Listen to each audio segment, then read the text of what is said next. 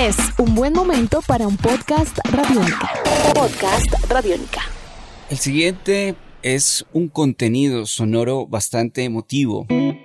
Es un contenido sonoro lleno de una sensibilidad muy grande porque estamos hablando de un artista gigante para la música de nuestro continente. Un ser humano habitado por luces, un ser humano por supuesto habitado por sombras, y además de ello, se ha creado alrededor de su discografía, de su trabajo también como artista plástico en ciertos puntos esenciales, como ensayista, pensador, filósofo y poeta, diferentes textos. Spinetta, Ruido de Magia, la biografía oficial del gran Sergio Marchi, se convierte quizá en uno de los documentos escritos, literalmente, uno de los textos más profundos que ha sabido traducir no solamente esas luces y sombras que hemos mencionado, sino también un proceso de creatividad único, un proceso de creatividad que solo lo puede hacer, en este caso, un visionario, un ser quizá más humano de lo humano, o para otros, sencillamente un ser del futuro que llegó para darnos muchas pistas y coordenadas cósmicas. Y, por qué no, al igual que muchos otros o muchas otras, un ser de otros mundos que sencillamente tuvo un tránsito en la Tierra. Hoy, una cita con el profe podcast Radiónica se complace en presentar un libro único, una investigación muy bien realizada, una investigación que tiene sensibilidad, que tiene poesía y que logra de alguna manera muy especial explorar cada una de las etapas estéticas del flaco Luis Alberto Spinetta.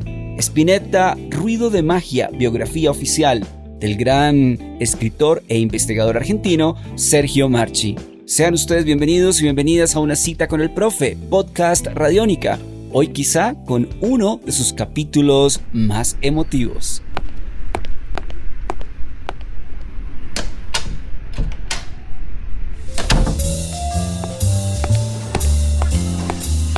En Radiónica, una cita con el profe. Comenzamos la exploración de Spinetta, Río de Magia, del escritor e investigador argentino Sergio Marchi. Sergio Marchi, lo vamos a llamar Marchi aquí en Colombia. Inicia este texto y la primera referencia del arte de Luis Alberto Spinetta se puede ubicar en un fragmento de la canción Cada Luz, del Peluzón of Milk. Abro comillas, estallaré en mil formas. Cierro comillas. Tiene un prólogo o un primer capítulo precioso, El lenguaje del cielo, donde también existe, además de una preciosa foto de Luis Alberto Spinetta, una frase de la canción La verdad de las grullas, publicada en 2001, que cita lo siguiente, te espero así, en la más fuerte luz, entre las hojas o en el aire. E inicia el lenguaje del cielo con una pregunta fundamental. ¿Qué es Spinetta? Y voy a leer algunos fragmentos de este inicio del libro y ustedes se van a conectar inmediatamente con el mismo. Cita el autor, más que definirlo como artista o como persona, porque entonces deberíamos preguntarnos quién fue Spinetta, y ese interrogante intentará responderse en las páginas que vienen, a lo que quiero llegar ahora es al carozo primigenio, a ese núcleo que palpita con su música y que tiene que ver más con el oyente que con el propio artista. Más adelante dice lo siguiente, eh, además eh, referenciando por supuesto a lo que puede significar o lo que es Spinetta. Dice, carrusel, sensación, Spinetta se percibe con el alma, su arte no genera una emoción epitelial, penetra profundo en el espíritu. Si has tenido en esta vida la gracia de que se te haya activado el nervio spinetiano como el circuito sensible, eso pasa por ser una propiedad de tu alma.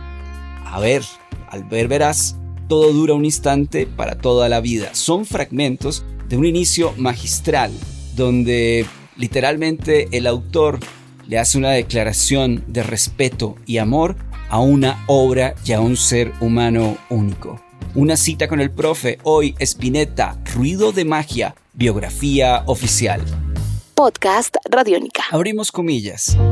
El aroma del tango dejó a Luis Alberto Spinetta impregnado para siempre de su fragancia porteña, la que perfuma toda su obra, desde el melancólico y trágico puente inaugural de Tema de Pototo, primer simple del Almendra, hasta Preso Ventanilla, una prolongada canción con ritmo de hard rock y un riff que podría haber compuesto Astor Piazzolla, que cuenta una delirante fábula de transmutación y redención en un mañana, su último disco de estudio editado en 2008, a veces más explícito, otras más oculto.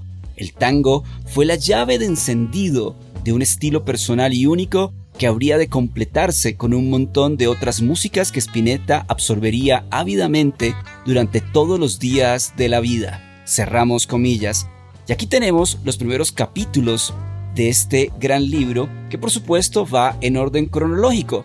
Cuenta los orígenes de la familia Spinetta, de lo que significó este núcleo familiar, abuelos, tíos, la hermana, el hermano de Luis Alberto, cómo eh, de alguna manera u otra comienza ese niño llamado Luis Alberto a tener influencias de la música, de muchos géneros sonoros, en particular el tango, y también podemos hablar de alguna música de cuerdas, podemos hablar del rock and roll, ya cuando está adolescente y se encuentra con los Beatles, una historia que conocemos, pero en particular de ese niño que también en el colegio ya era un adelantado en ciertos puntos, en el de poder escribirle cartas a sus profesores con una estructura narrativa increíble, de su amor por River Plate y otra serie de temas que son fascinantes en la primera etapa de lo que es este gran libro, hasta encontrarse con los personajes con los cuales armaría Almendra.